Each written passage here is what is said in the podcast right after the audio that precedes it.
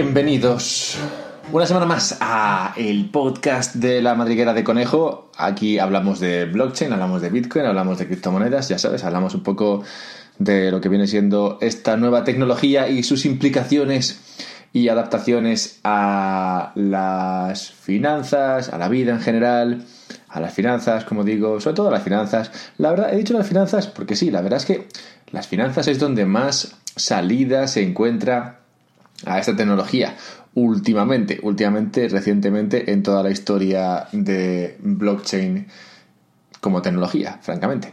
De hecho, de hecho, voy a contar una historia. Vamos a empezar con una historia, es el podcast número 12, lo he dicho ya. Vamos a empezar con una historia.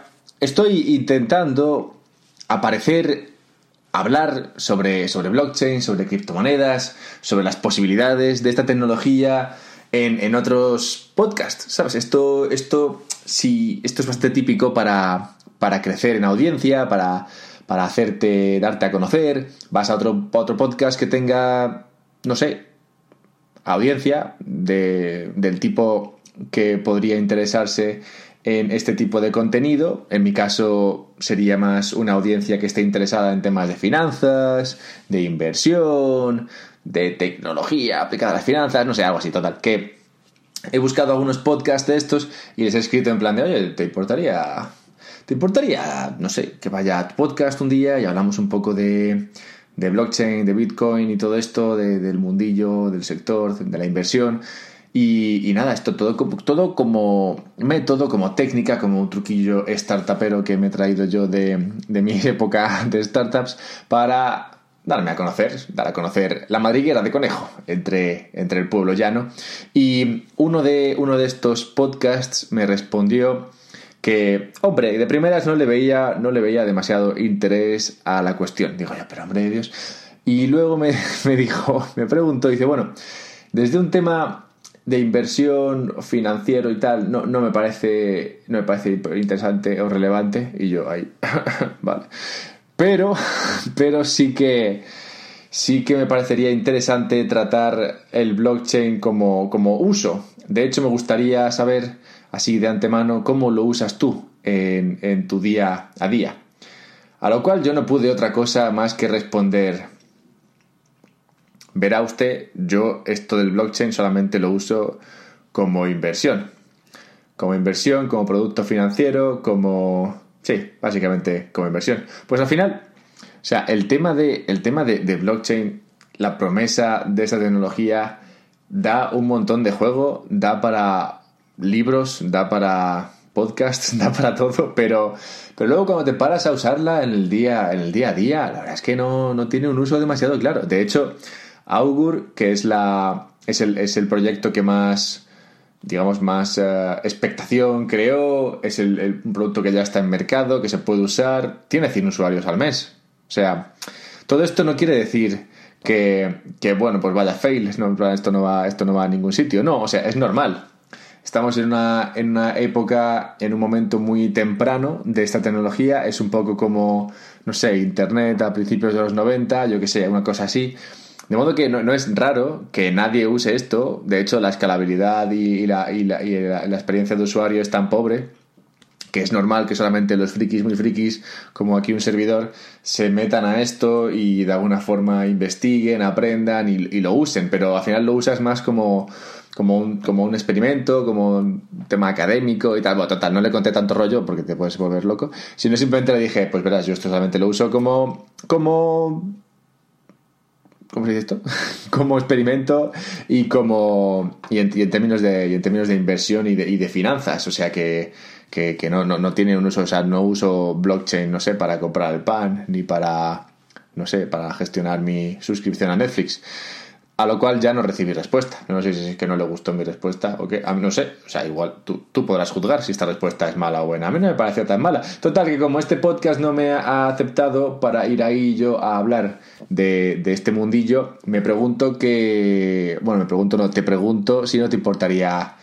No sé, coméntaselo a, la gente. Si a, ti, si a ti esto te importa, a mí me importa. Si a ti esto te importa, deberías comentárselo en casa a tu familia. Yo lo intento me cuesta, ¿eh? Me cuesta. O sea que sé que no es una labor sencilla convencer, convencer al incrédulo sobre esta tecnología, pero, pero yo creo que es algo que debemos hacer. Creo que es parte de nuestra responsabilidad como, como ciudadanos, como gente que, gente interesada en el blockchain, gente que quiere un mundo distinto donde el dinero no sea, no sea un monopolio del Estado, gente que gente que gente de bien, gente de bien. Y como tú seguro que es una persona de bien, es tu deber hablar de esto y si ya de paso hablas de mi podcast, pues mira, dos por uno. Total, ingeniería financiera. ingeniería, vamos a hablar un poco de cómo ganar dinero. A la gente le encanta ganar dinero, así que no sé, supongo que esto tendrá cierto cierto mm, encanto para, para cualquier audiencia, a todos nos gusta ganar dinero. Luego lo malo del dinero, lo malo del dinero normal, lo malo del dinero fiat es que luego con la inflación y con esta creación masiva de billetes y billetes, pues al final el dinero, digamos que pierde valor a lo largo del tiempo, lo cual es una mierda, y es lo que estamos intentando un poquito solucionar con este tema de, blockchain, bitcoin, etcétera, etcétera. Pero de nuevo, ingeniería financiera. ingeniería financiera. Hoy quiero hablar de esto y la semana que viene hablaré de otra cosa. Ya te diré de qué quiero hablar la semana que viene, porque de hecho viene a cuento de lo que voy a hablar esta semana. Total, que dónde estaba en ingeniería financiera. ¿Cómo se puede ganar? ¿Cómo se puede ganar dinero? Porque como digo, ahora mismo no se puede usar blockchain para demasiadas cuestiones, pero sí que se usa para ganar dinero o para perderlo, pero sí que se usa para, digamos, gestionar dinero, hacer transacciones financieras, para jugar con, tus billetes. De hecho, la empresa que digamos que se puede considerar la más exitosa dentro del mundo dentro del mundo blockchain es Coinbase, que es la empresa que te permite comprar criptomonedas con tus monedas y billetes de toda la vida, euros, yenes, dólares.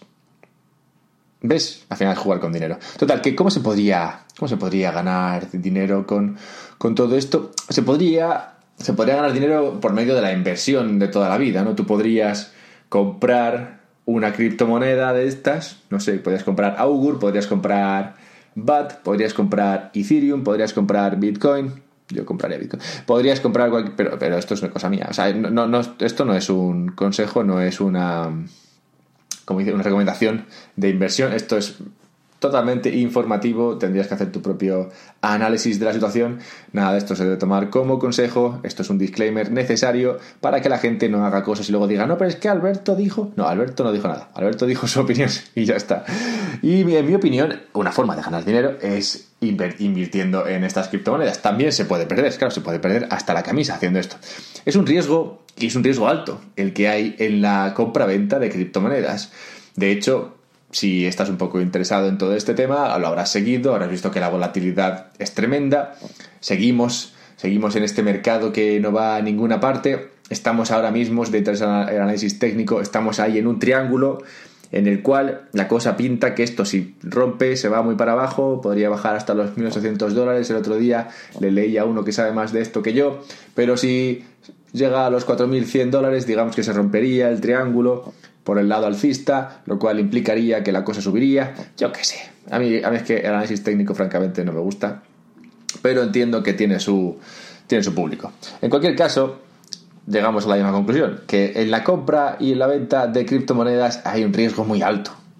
Un riesgo muy alto porque tú, ¿qué, tú qué puedes saber ¿Qué puedo saber yo? Nadie. Es muy complicado, además, en este mercado con, con la información que hay, que es tan, es tan, tan, tan, tan falsa, ¿no? En muchas ocasiones, de modo que no te puedes fiar, no te puedes fiar ni siquiera de las bolsas. O sea, tú normalmente vas a, a tu broker, al que te compra y te vende las acciones, o vas a tu banco de confianza a través del cual compras y vendes acciones y ves un precio para las acciones de Telefónica y dices, bueno, pues este será el precio de Telefónica.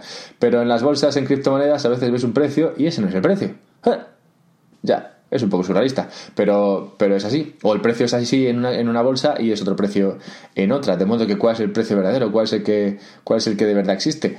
Luego también hay un montón de volumen falso. Buah, no sé, es una selva. De hecho, me gustaría hacer un podcast sobre todos los riesgos que, que entrañan la inversión en, en eh, criptomonedas a través de las bolsas estas que hay, lo que ocurre es que sería un podcast tan triste que de alguna forma, digamos que ni siquiera me apetece a mí, ¿sabes? Yo más o menos he leído sobre el tema, pero, pero es tan triste, es tan, tan eh, agorero, tan sombrío que, me, da, me, da, me, da, me da palo, francamente. De modo que prefiero hablar de cosas como esta, que son más, más, más optimistas, como ganar dinero. Como digo, en la compra y en la venta de criptomonedas, ganar dinero está complicado.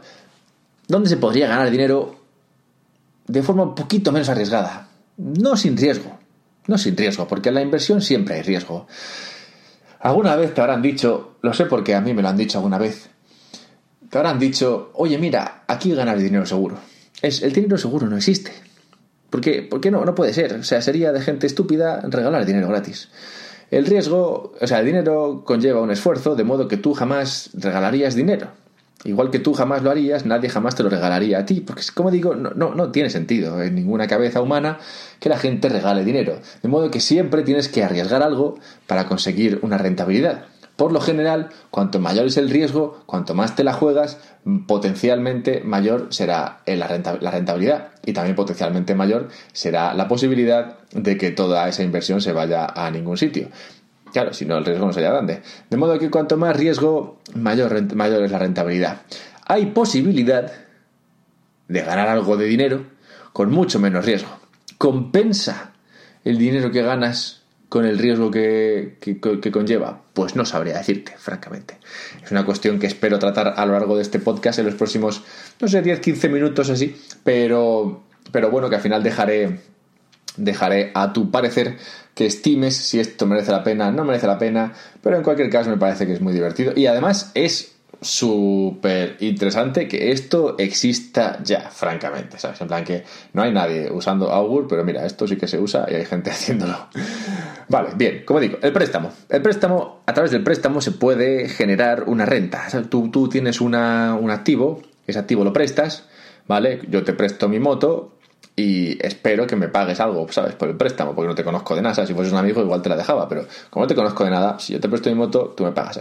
De modo que, igualmente, hay préstamos de criptomonedas. Yo tengo una criptomoneda y voy a un mercado y digo, oye, mira, yo presto mi criptomoneda a para quien la quiera. Y quien la quiera, pues que me pague. Pues, pues no está yo aquí prestando criptomonedas así por, no sé, por gracia divina o porque me apetezca a mí ser, ser aquí, o, no sé, el más tonto del pueblo. Total, que, que tú te llevas una rentabilidad. De modo que el préstamo de criptomonedas es algo que existe y es algo que te, que te permite obtener una rentabilidad. De modo que de alguna forma estás creando una especie de instrumento de renta fija o variable, como veremos. Pero, pero claro, antes, ¿qué es, qué es, la, qué es la renta fija? La renta fija, como su nombre indica, es una renta que es fija. La renta fija es un instrumento es, bueno, son varios instrumentos los que hay de renta fija, ¿vale? Hay muchas formas de crear renta fija. Como digo, un préstamo de criptomonedas te podría, te podría generar una renta que sería fija o variable según lo que, lo que, lo que montes. Y, esto ya entraría dentro del mundillo de la, de la renta fija. O sea que tú en tu casa Así en pijama podrías tú crear tu propio instrumento de renta fija. La renta fija, como digo, entra todo. ¿Por qué es fija? Pues porque tiene normalmente un cupón, un cupón que es una un, tipo de. Un, digamos, un cupón es pues un cupón. Antes era un cupón directamente, era un trozo de papel que era un cupón y ese cupón te valía dinero. Pues ahora es eso, pero sin el, sin el cupón.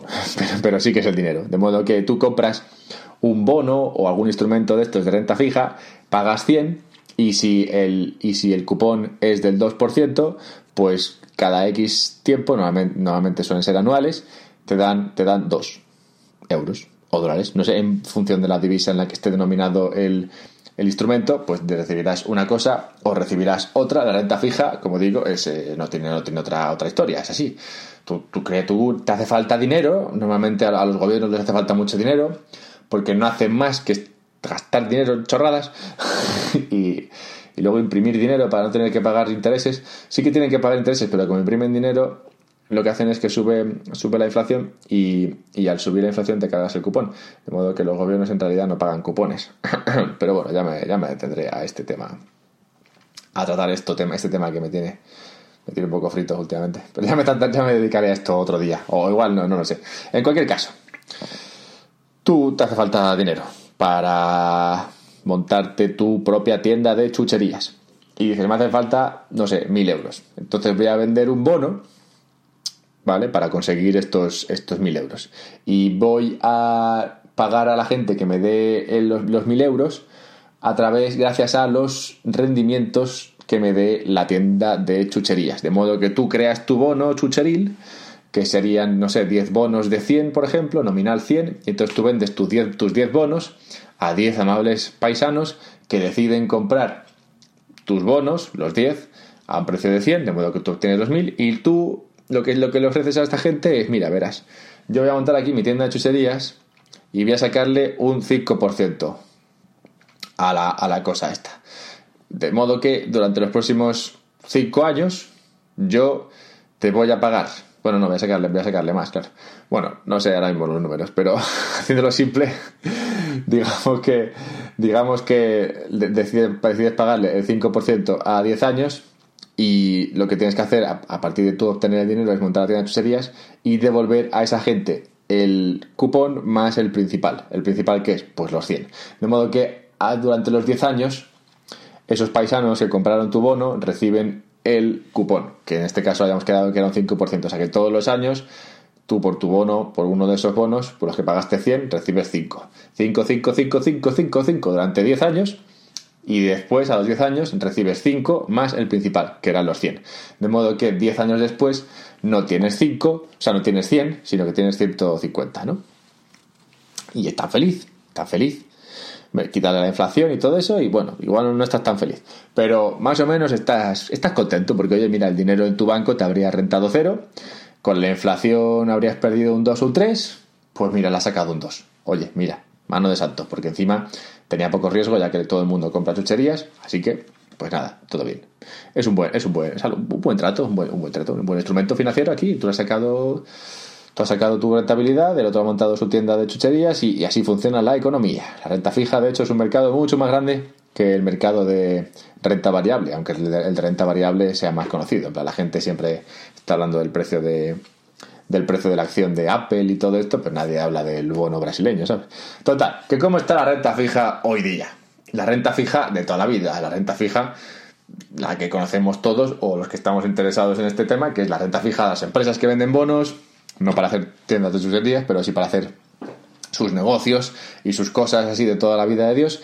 Y luego también los gobiernos, que como digo, requieren de un montón de bonos de estos para financiar todas las chorradas estas que se dedican a gestionar. De modo que, ¿cómo está la renta fija hoy día?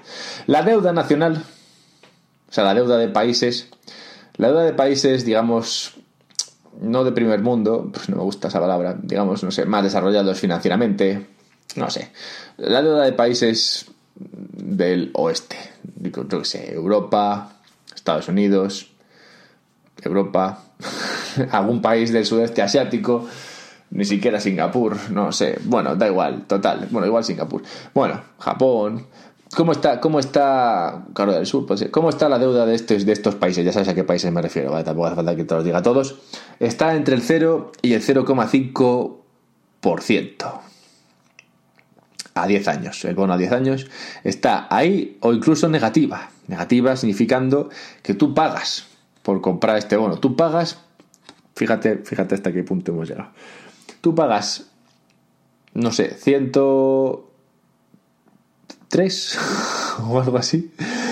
Pagas 103, consigues un cupón que es eh, ridículo y al cabo de 10 años recibes 100. De modo que al final toda la historia esta te ha costado dinero. en ningún momento le has, le has ganado dinero a esto. Pero al menos has tenido tu dinero en un instrumento financiero, cosa que es necesaria para muchos, muchos, muchos, muchos, muchos, muchos participantes del sistema financiero. Esto es necesario y pues la gente lo hace. No es que la gente sea idiota y compren bonos para perder dinero, es porque lo hacen, les hace falta. Y como ha habido tanta locura y como los tipos de interés están tan bajos y todo eso en los últimos 5 o 10 años, así es como está el mundo, ¿vale?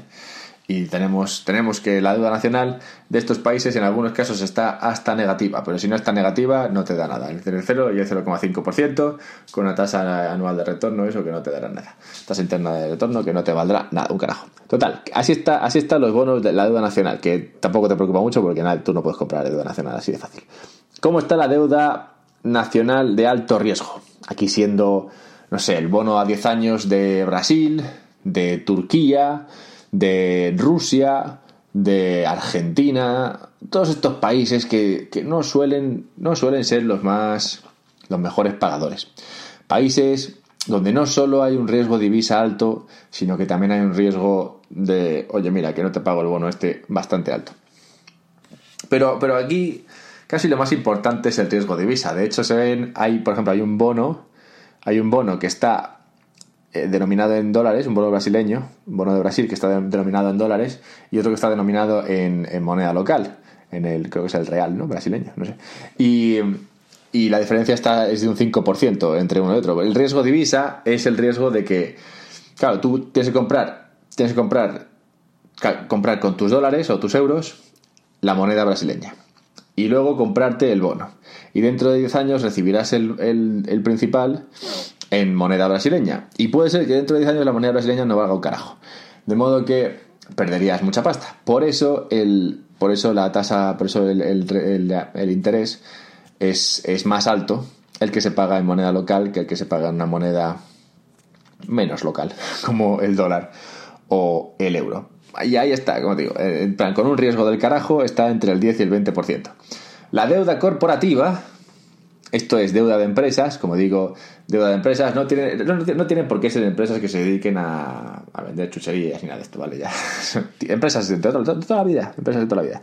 Todas las empresas suelen tener deuda. En función de cómo esté el mercado, las empresas deciden sacar bonos o vender acciones, no sé, en función de cómo esté la cosa. ¿Cómo está la cosa en la, en la deuda corporativa? Está entre el 2 y el 5%, a cuatro años entre el 2 y el 5% te están pagando por tener, por tener deuda, por tener bonos de, de empresas. No sé si esto te parece mucho o poco. A mí me parece poco, francamente. O sea, 5% te pagan, o sea, es el máximo, ¿vale? 5% te pagan por tener el bono aquí de una empresa que depende de que su negocio vaya bien a cuatro años que depende de un montón de historias y con toda esa historia solo te está pagando el 5% por tu dinero. Bueno, y en el caso de la, de la más baja te está pagando un 2%. Esto es, esto es deuda de empresas con riesgo de divisa, con riesgo de todo tipo posible y, con riesgo de negocio, básicamente, ¿no? Pues que el negocio no, vaya bien, que haya que hacer alguna quita. Normalmente la deuda siempre se paga, ¿vale? O sea, el principal lo suele recibir.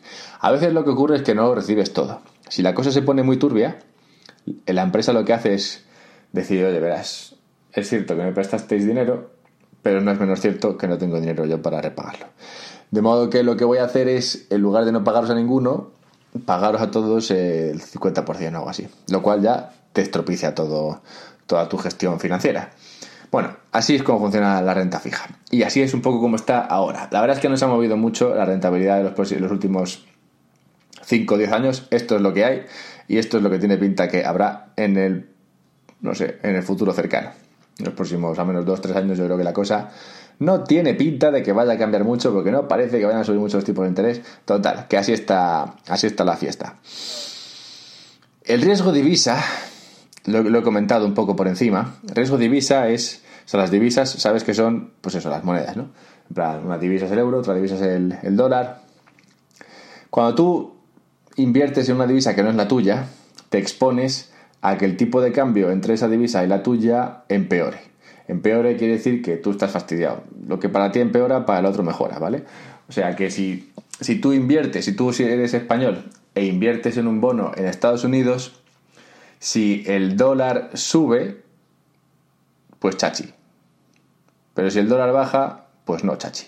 Porque si el dólar sube, tú dices, vale, yo me compré mis dólares a, un precio de 1,1 por, por lo que sea, o por ahí, y ahora cuando me, cuando, cuando, me, cuando me dan los dólares, cuando me devuelven el principal en dólares, resulta que el dólar vale más que el euro. Por un, por un dólar me dan 1,5 euros. dices tú, joder, pues de puta madre, porque no solamente he ganado mis, cupones en dólares durante todo este tiempo, sino que ahora al final del tiempo, 5 o 10 años lo que sea, me devuelven el principal en dólares y resulta que encima el dólar se ha apreciado frente al euro, o sea que es que gano triplemente, vamos, que parezco Warren Buffett, ¿sabes? Podrías fardar contra, frente a tus amigos de ser un inversor con un acumen, que llaman así en inglés, eh, eh, elevado.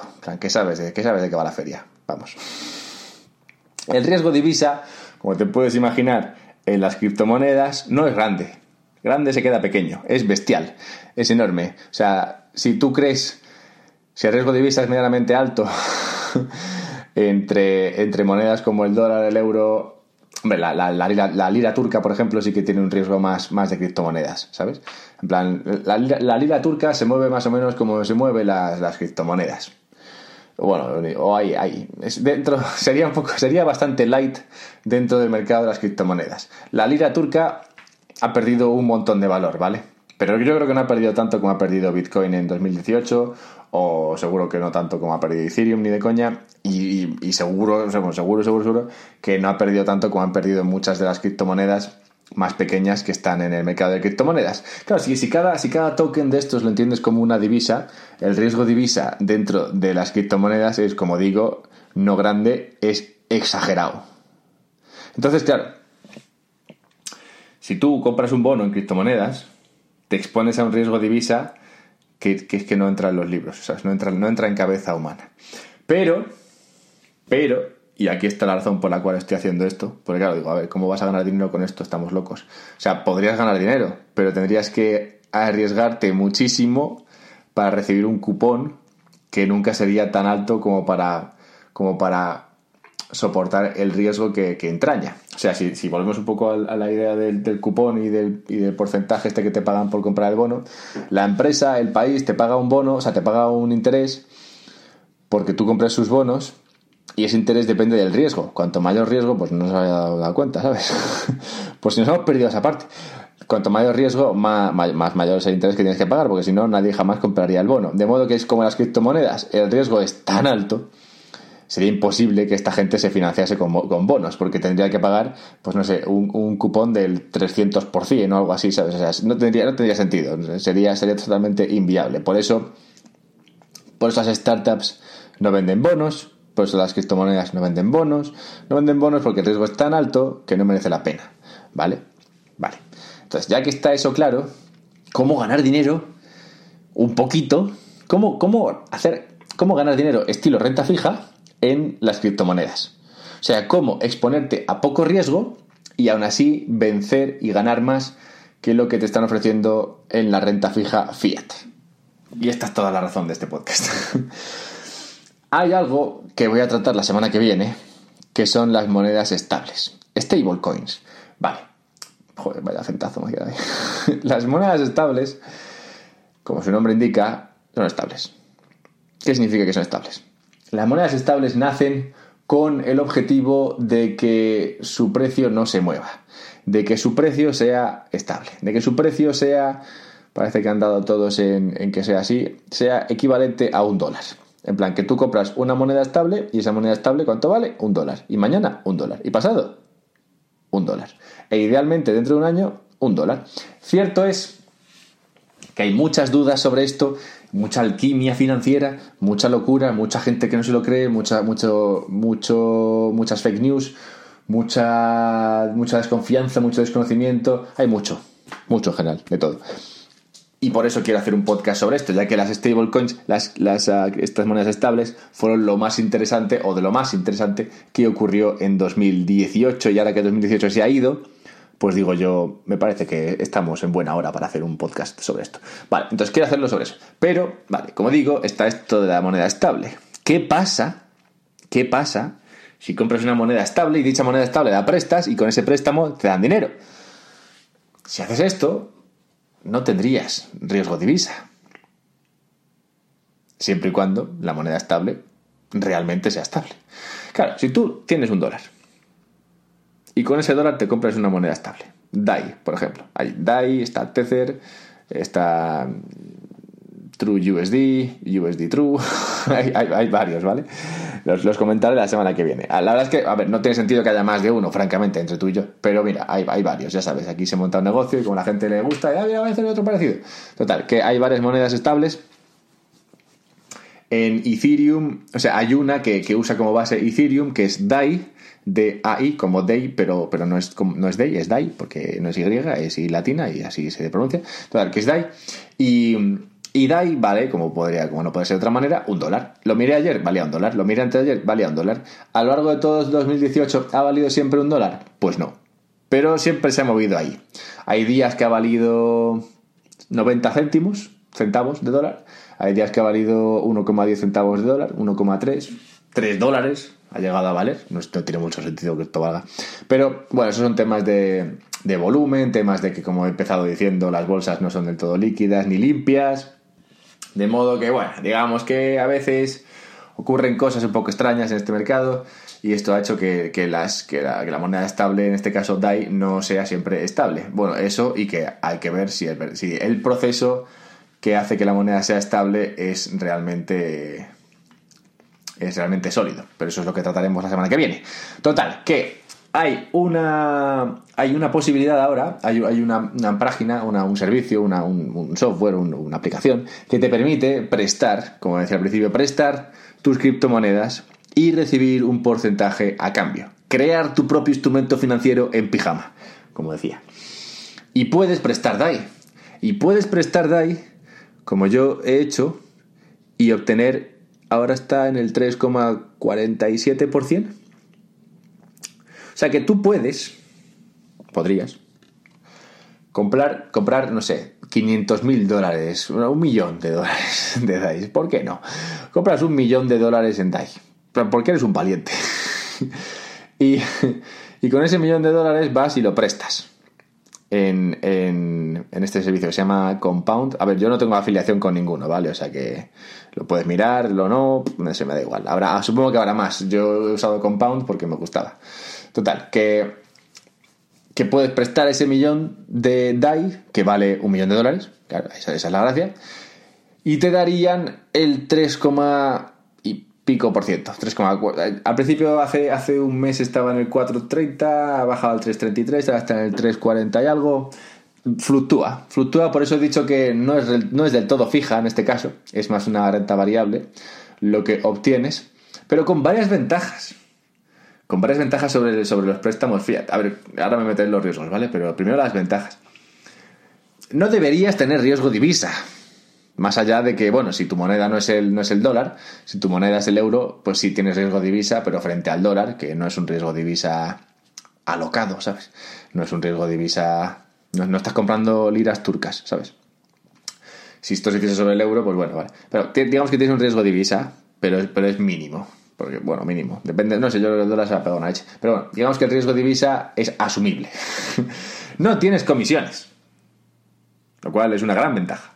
Todo esto que, he dicho antes, de la renta fija, esos porcentajes que yo decía, no, pues la deuda corporativa entre el 2 y el 5, la deuda nacional de alto riesgo entre el 10 y el 20, todo eso que he dicho, es ese rollo que te he contado. Claro, eso es sin contar las comisiones tú luego tienes que llamar a tu broker y decirle, oye, Pepino, Pepino, oye, Benito, cómprame. no creo que tu broker se llame Pepino.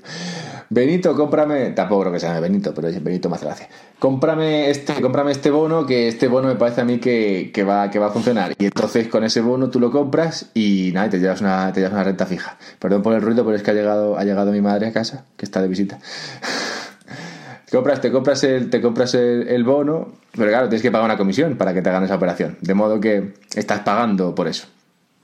En esto, en Compound, no hay comisiones. Tú compras y ya está. Y nadie, que nadie, te, nadie te cobra nada. Y luego, aparte, tienes una liquidez inmediata. ¿Qué, ¿A qué me refiero con liquidez inmediata? Me refiero a que tú puedes comprar y vender cuando salga de ahí. No tienes por qué esperar a que se abra el mercado, no tienes por qué esperar a que haya un comprador o vendedor en otro lado. Tú simplemente estás prestando. De modo que en el momento en el que decides dejar de prestar, en el momento en el que tú decides recuperar tu dinero, pues te lo devuelven y ya está. O sea que la liquidez sería inmediata. Y con todas estas ventajas, aún así estarías obteniendo entre el 3 y el 4 y pico por ciento, dependiendo del día. Esto sería anualmente. Muchas ventajas. Claro, como digo, hay riesgos también, ¿no? Hay muchísimos riesgos. ¿Cómo de, ¿Cómo de claro está el tema de que esto no tenga riesgo divisa? Muy poco claro. Como digo, estas monedas estables han sido estables durante un año. es verdad que ha sido un año con, muchas caídas y demás, y aún así se han mantenido estables. O sea que, bien, chapó, pero hay que comprobar que esto de verdad es suficientemente sólido. Lo de las comisiones es verdad, en el, en el mercado fiat siempre, cobras, siempre te cobran comisiones, y en el mercado cripto, a menos a través de Compound y otros servicios del estilo, no te cobran comisiones. Y luego la liquidez inmediata, habría que verlo. Tú estás prestando, DAI en este caso, para que otra gente use DAI. Si esto funciona como un banco, tú, prestas y luego el banco presta también a su, a su, vez, de modo que si todo el mundo va a pedir su, su, moneda al mismo tiempo, es posible que no haya la liquidez inmediata que deberías obtener. O sea que ese riesgo también está ahí. Riesgos, riesgos como todo, pero, pero riesgos que no serían tan grandes como cabría esperar, teniendo en cuenta lo que estamos hablando aquí. Que las criptomonedas, como todos sabemos, es un mundo un poco loco. Salvo que reine la estabilidad cosa que, como digo, trataré la semana que viene. Hasta entonces, considera esto, considera cómo se puede ganar dinero, cómo se puede, cómo se puede conseguir una renta fija o prácticamente fija dentro del mundo de las criptomonedas. Considera cómo está avanzando la ingeniería financiera dentro del mundo de las criptomonedas y cómo está atacando y conquistando el mundo tradicional financiero. Muchas cosas que considerar durante toda la semana. Hasta la semana próxima.